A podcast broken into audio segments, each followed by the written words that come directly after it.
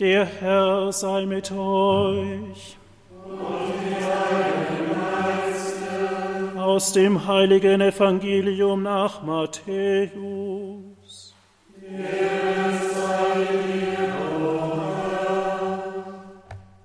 In jener Zeit, als Jesus am See von Galiläa entlang ging, sah er zwei Brüder, Simon, genannt Petrus, und seinen Bruder Andreas. Sie warfen gerade ihr Netz in den See, denn sie waren Fischer. Das sagte er zu ihnen, Kommt her, folgt mir nach. Ich werde euch zu Menschenfischern machen. Sofort ließen sie ihre Netze liegen und folgten ihm. Als er weiterging, sah er zwei andere Brüder, Jakobus, den Sohn des Zebedäus, und seinen Bruder Johannes. Sie waren mit ihrem Vater Zebedäus im Boot und richteten ihre Netze her. Er rief sie, und sogleich verließen sie das Boot und ihren Vater und folgten Jesus. Evangelium unseres Herrn Jesus Christus. Lob sei Liebe Brüder und Schwestern im Herrn, liebe Zuhörer von Radio Horeb, liebe Zuschauer, lieber Andreas, Andreas, heute Namenstag, alles Gute, Gottes Segen zum Namenstag, liebe Brüder und Schwestern. Das Reformationsgedenken war vor einigen Tagen. Es hat sich zeitlich nicht ergeben, dass ich eigens darauf eingehen konnte. Ich möchte es jetzt aber noch nachholen. Das Kirchenjahr ist ja noch nicht vorbei. Die EKD und die Deutsche Bischofskonferenz haben ein interessantes Schreiben herausgebracht. Erinnerungen heilen, Jesus Christus bezeugen. Ein gemeinsames Wort zum Jahr 2017. Und sie schlagen auch eine interessante Therapie vor. Wie geht man jetzt mit diesem Jubiläum um? Die Spaltung kann man ja und will man ja nicht feiern. Es soll ein Christuszeugnis werden und es soll heilend sein. Angesichts der Traumata heißt es in diesem gemeinsamen Schreiben, welche die Erinnerung belasten, können deshalb auch Heilungsprozesse in Gang kommen. Sie bedürfen der Aufhellung, damit nicht Verdrängungen entstehen, die ihrerseits neue Probleme schaffen. Also Sie merken, man hat sich hier Rat geholt von Profis, von Therapeuten. Immer dann, wenn sie Probleme haben in ihrem Leben und sie, das macht jeder von uns fast automatisch, drängen diese ab, das wird sich rächen. Denn das ist keine Lösung. Und dann kommen sie wieder und zwar verstärkt und genau dann, wenn sie es überhaupt nicht brauchen. In einer geklärten Erinnerung können Menschen trotz der sie trennenden Schuld ihrer Eltern und Vorfahren und ihren eigenen Befangenheiten und Verfehlungen aufeinander zugehen weil sie Aussöhnung wünschen und erfahren. So lassen sich Prozesse der Erinnerung immer auch als Heilungsprozesse gestalten. Es kommt zur Heilung von zerstörten Beziehungen, zur Heilung von schmerzenden Verletzungen und von Traumata, die der Erinnerung übel mitspielen. Es wird dann verwiesen auf die Erfahrung an anderen Orten. In Südafrika hat man diese Healing of Memories, diesen Prozess der Versöhnung auch durchgemacht. Und es war sehr heilsam. Im rumänischen Siebenbürgen auch in ähnliche Prozesse fanden in Nordirland statt, in Serbien, der Ukraine, der Slowakei und Finnland. 2010 hat der Lutherische Weltbund und die Mennonitische Weltkonferenz in Stuttgart während eines Gottesdienstes um Vergebung für das den Wiedertäufern in der Reformationszeit und danach angetane Unrecht gebeten. Die Heilung der Erinnerungen setzt voraus, dass die Geschichte der Opfer erzählt werden und dass diejenigen, die sie heute erzählen, ihre Perspektive einnehmen. Es geht nicht um den Versuch, die Geschichte umzuschreiben, aber die erklärte Absicht, die Erinnerung von einem Mittel der Abgrenzung zu einem Mittel der Versöhnung werden zu lassen. Wir beten um Einheit, wissen aber auch um das Trennende. Die Unterschiede sollen uns nicht daran hindern, vertrauensvoll zusammenzuarbeiten, und hoffnungsvoll dort, wo es möglich ist, gemeinsame Gottesdienste zu feiern. Dann können die Verletzungen aus der Geschichte vernarben. Eine Wunde ist geheilt, wenn sie nicht mehr verbunden werden muss und nicht mehr schmerzt und man die Narben, die sie womöglich hinterlassen hat, berühren kann, ohne dass es weh tut. In diesem Sinn setzen wir auf Heilung der Erinnerungen. Das ist wirklich wichtig. Deshalb hat auch Johannes Paul II. die Vergebungsbitten um Jubiläumsjahr 2000 ges gesprochen. Es ist wichtig auch für die Geschichte von jedem Einzelnen von uns. Es scheint irgendwie zum Leben zu gehören, dass man verletzt wird. Entscheidend ist, wie man damit umgeht. Es darf gewesen sein. Auch dort, wo ich grässlich versagt habe, eingebrochen bin, schwere Schuld auf mich geladen habe, es darf gewesen sein. Versöhnt sein mit dem eigenen Leben, aber das setzt natürlich voraus, dass man diese Dinge anschaut, damit umgeht, es aufarbeitet. Eine Tendenz mag bleiben, aber der Schmerz wird weggehen. Wichtig ist, entscheidend ist, dass man aber ehrlich die Dinge anschaut, dass man die Ursachen schon benennt und jetzt nicht einfach mal einen auf versöhnlich und nett miteinander umgehen macht und die wirklichen Dinge gar nicht in den Blick bekommt. Und ich glaube, dass diese Aufgabe in dieser Schrift gut gelöst worden ist. Man muss fragen, was hat damals in die Katastrophe der Spaltung, ja sogar von Kriegen geführt, der Dreißigjährige Krieg hat fast ganz Europa verheert, und was kann man daraus für die Gegenwart lernen? In diesem gemeinsamen Schreiben heißt es, die hohe Bedeutung der reformatorischen Rückbesinnung auf das Evangelium wurde oft nicht erkannt. Weder die zeitgenössischen Päpste noch die Bischöfe hatten die Kraft, die Vorgänge, die von Deutschland und der Schweiz ausgingen, in ihrer Tragweite angemessen einzuschätzen und konstruktiv zu reagieren. Also sie haben die Lage nicht richtig erfasst und konnten richtig, auch nicht richtig handeln. Umgekehrt war der Eigensinn der reformatorischen Bewegungen stärker ausgeprägt als der Wille zur Einheit. das sind schon starke Worte, dass da ein Bedford Strom das unterschreibt und sagt, unsere Leute waren eigensinnig, die haben ihr eigenes Ding gedreht und das war ihnen wichtiger als die Einheit der Kirche. Aber wir sind nicht hier an die Brust unserer evangelischen Geschwister zu klopfen, sondern wir wollen schauen, was bei uns los war. Falsche Einschätzung. Was Martin Luther gesagt hat, ist damals als Mönchsgezänk abgetan worden. Die Bischöfe haben es nicht ernst genommen, haben es kleingeredet. Und als dann der Flächenbrand ausbrach, haben sie sich feige weggeduckt. Es ist historisch erwiesen, Schüsper Kranz hat es etwa formuliert, dass so gut wie gar kein Bischof aufgestanden ist, um jetzt mal eine Reaktion, eine positive Antwort zu zeigen, aber etliche katholische Bischöfe sind protestantisch geworden. Es gibt genaue Untersuchungen, das ist ein ganz dickes Buch von einem Historiker, der jeden einzelnen deutschen Bischof der damaligen Zeit durchgegangen ist und wo das genau belegt ist, dass es so war. Also es ist nicht einfach irgendwie eine Erfindung, es wird ja auch von unserer Seite so formuliert und akzeptiert. Petrus Canisius hat immer wieder die Dormitantia, die Schlafmützigkeit der deutschen Bischöfe beklagt. Wo ist die Liebe jetzt zu finden? Ist sie unter den Priestern, unter den Bischöfen? Ach, wie viele treulosen Hirten gibt es, Lehrer ohne Licht in den Augen, das heißt, die Leute haben keine Ausstrahlung. Überall Unwissenheit, Menschenrücksicht, Nachlässigkeit und Faulheit. Besonders die Priester spricht er hier an.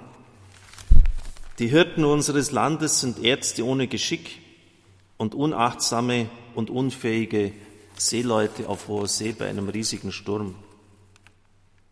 Sie werden durch die erbärmliche Lage eingeschüchtert, fürchten immer neue Unruhen. Einer wartet auf den anderen, der als erster das Glatteis betreten soll. Sie lassen alles laufen, die Bischöfe, wie es läuft, diese Oberpolitiker. Keiner traut sich als erster aufs Glatteis hinaus. Das war die Lage damals und die Päpste, wir wissen es, in Rom, sie haben Kulturgüter in der Zeit der Renaissance von unermesslichem Wert geschaffen. Aber ich glaube, jeder wird wohl zustimmen, wenn ich sage, die Einheit der Kirche wäre uns lieber gewesen. Ernstnehmen des reformatorischen Grundanliegens. Das Wort Gottes ist entscheidend, liebe Brüder und Schwestern im Herrn. Liebe zur Heiligen Schrift. Es war vielleicht gut gemeint in unserer Ausbildung, dass man uns durch den textkritischen Apparat bei der Bibelübersetzung gejagt hat. Da müssen Sie einen griechischen Text übersetzen und dann, was der Codex Vaticanus Sinaiticus dazu sagt, wie diese Variante ist, wie diese Lesart einzuschätzen ist, was in dem Papyrus zu dieser Stelle gesagt ist. Aber irgendwie muss ich ganz ehrlich sagen, das ist ein notwendiges Instrumentarium, ist uns eigentlich die Liebe zum Wort Gottes und die existenzielle Aneignung, dass das Wort für mich etwas bedeutet, mit dem Herzen glauben, das ist irgendwie auf der Strecke geblieben. Und ich glaube, das nicht nur für mich sagen zu können. Und ich versuche bei jeder Predigt, wenn es nur irgendwie möglich ist und ich Zeit dafür habe, an den Urtext heranzutreten und staune immer wieder über die ursprüngliche Schönheit, die Kraft und die Frische des Evangeliums, was man dort lesen kann. Ich versuche es immer wieder auch der Alltäglichkeit bei mir selber zu entreißen. Wenn man die heiligen Texte ja schon zigmal gehört hat, schaltet man meistens gleich ab und, und nimmt gar nicht mehr wahr, was dort lebensexistenzielles, lebensberührendes für uns steht. Die Liebe zur Heiligen Schrift, zum Wort Gottes.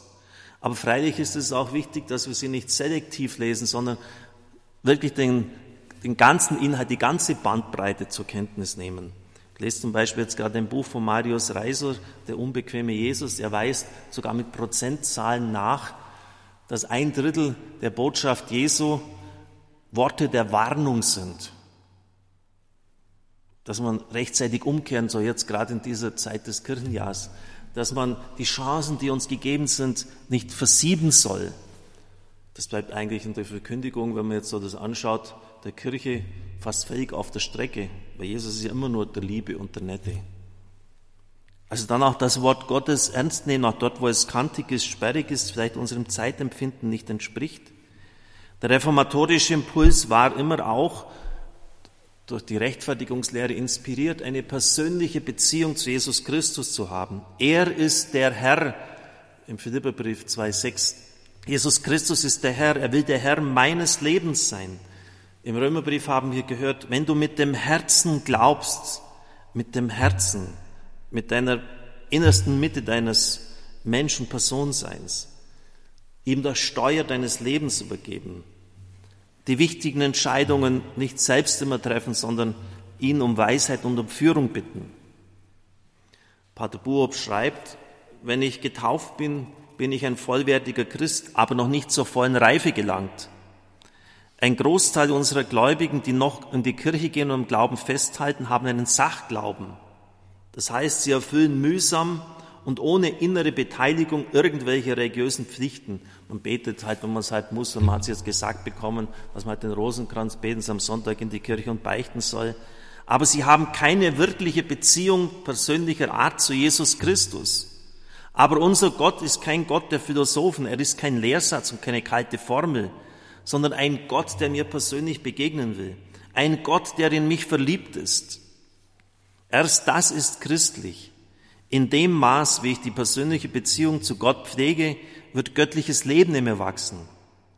Manche meinen, wenn sie bestimmte Kurse oder Treffen besuchen, dann wird ihnen dieser Wachstumsprozess erspart und sie werden in ein paar Tagen vom geistigen Kleinkind zum Erwachsenen. Das ist aber nicht so. Es gibt keine Tricks und keine Abkürzungen. Ich muss diesen Weg des geistigen Wachstums durchschreiten. Liebe Brüder und Schwestern im Herrn, da hatten unsere evangelischen Geschwister wirklich recht. Und das ist das, was wir wirklich lernen müssen. Darum ist ja auch nach dem Konzil es so gemacht worden, hier auch bei uns in der Pfarrkirche, Tisch des Wortes, der Ambo, Tisch des Brotes, des Sakramentes, beides aus gleichem Material, beides gehört zusammen. Der Tisch des Wortes ist viel reichlicher gedeckt worden. Und das ist wichtig, das Wort Gottes. Die Bibel lesen, einzelne Sätze durch den Tag hindurch meditieren und wirklich einmal versuchen, sich ganz dem Herrn zu öffnen und nicht einfach nur irgendeinen Ritus, Sakramente hier abfeiern. Und dann das andere, man hat damals nicht reagiert. Liebe Brüder und Schwestern im Herrn, die Fakten sind unvorstellbar negativ für uns. Im letzten Jahr haben der evangelischen und katholischen Kirche zusammen 350.000 Leute den Rücken gekehrt. Beschäftigt das die Verantwortlichen unserer Kirche? Beschäftigt es die Priester? Beschäftigt uns das? Oder wird das einfach nur schicksalsgegeben hingegeben? Ist halt so. Die Leute sind materialistisch. Wie oft taucht das auf der Agenda etwa der Bischofskonferenz auf? Müsste das nicht jedes Mal wieder neu diskutiert werden, was man da tun kann? Shell-Studie des Jahres 2015. Sieben Prozent unserer Jugendlichen haben noch irgendwie eine Beziehung zu Glauben, 70 Prozent überhaupt nichts mehr. Bei den Muslimen genau umgekehrt darum. Sieben Prozent sind religiös gleichgültig, 70 Prozent schätzen den Glauben als außerordentlich wichtig ein. In Wien werden in einer Generation in 30 Jahren ein Drittel Muslime sein, ein Drittel Christen und ein Drittel Bekenntnislose. Und das wird auch bei uns so sein. Wo sind die Christen? Müssen wir das einfach so hinnehmen? Mission first, sagt der Papst, Mission zuerst. Und er weist uns den Weg in Evangelii Gaudium. The church will send or end. Die Kirche wird senden oder enden oder aufhören zu existieren. Und ständig werden da immer wieder solche Phrasen gedroschen, auf die dann in der Praxis überhaupt so gut wie gar nichts kommt. Den Aufbruch wagen. Was wird denn aufgebrochen? Was wird denn sonst immer aufgebrochen? Meistens Autos oder so. Und da hat jemand gesagt, man müsste das, damit es endlich mal knackig wird und damit man das kapiert, dass es auch Folgen haben muss, umbenennen, den Wagen aufbrechen. Das müsste das Motto sein. Sonst bewegt sich gar nichts. Liebe Brüder und Schwestern im Herrn, es hat dann auch immer wieder so nette Sprüchlein gegeben, ja, das ist vielleicht nach dem Konzil Gesundschrumpfen. Ja, wir sind mittlerweile schon beim Substanzschrumpfen angelangt. Ein Fischer hat Lust auf volle Netze, das ist kein Beamter. Und es gibt keinen einzigen Hirten, den ich kenne, der nicht eine große Herde will. Also einfach die Situation schönreden und ist halt alles so schwierig und, und Leute sind halt so, was weiß ich, materialistisch eingestellt. Das entspricht nicht unserem Auftrag. Liebe Brüder und Schwestern im Herrn, das Schlimmste, was wir tun können, ist, dass wir das tun, was die Bischöfe im 16. Jahrhundert getan haben, nichts tun. Einfach nichts tun. Den Karren laufen lassen. Damals hat ein Petrus Canisius in die Speichen des Rades gegriffen mit seinen Katechismen. Damals hat das Konzil von Trient die Sache gedreht, endlich eine vernünftige Priesterausbildung herbekommen. Damals hat man dann, nachdem das Kind schon in den Brunnen gefallen war, wenigstens später noch die Zeichen der Zeit erkannt. Im Grunde genommen müssten wir einfach Alpha-Kurse oder so Kurse, wo der Glaube erfolgreich weitergegeben, Initiativen wie Anbetung für Berufungen, wo nachweislich in vielen Ländern dieser Erde, nicht nur in den USA, Berufungen geschenkt worden sind, doch mit aller Kraft fördern. Stattdessen wird das mitleidig belächelt oder mit irgendwelchen vordergründigen Argumenten abgetan. Das ist magisches Verständnis. Brot ist zum Essen da, nicht zum Anbeten. Und lauter so Unsinn habe ich alles schon gehört. Aus dem Mund führender Leute. Liebe Brüder und Schwestern im Herrn, das ist gut, diese Schrift. Da ist genau das Richtige beschrieben worden. Wir sollen um Heilung bitten, um Vergebung für das, was geschehen ist. Wir sollen erkennen, was unseren evangelischen Geschwistern wichtig ist. Das ist auch uns wichtig, das ist richtig. Es versuchen umzusetzen. Den Herrn als Herrn meines Lebens annehmen, das Wort Gottes lieben. Und wir sollen nicht die Fehler von damals wiederholen. Einfach zu denken, die Krise löst sich von selbst. Sie löst sich nicht von selbst. Da müssen wir einiges tun, ich hoffe, dass wir bald in die Gänge kommen. Mission first. Amen.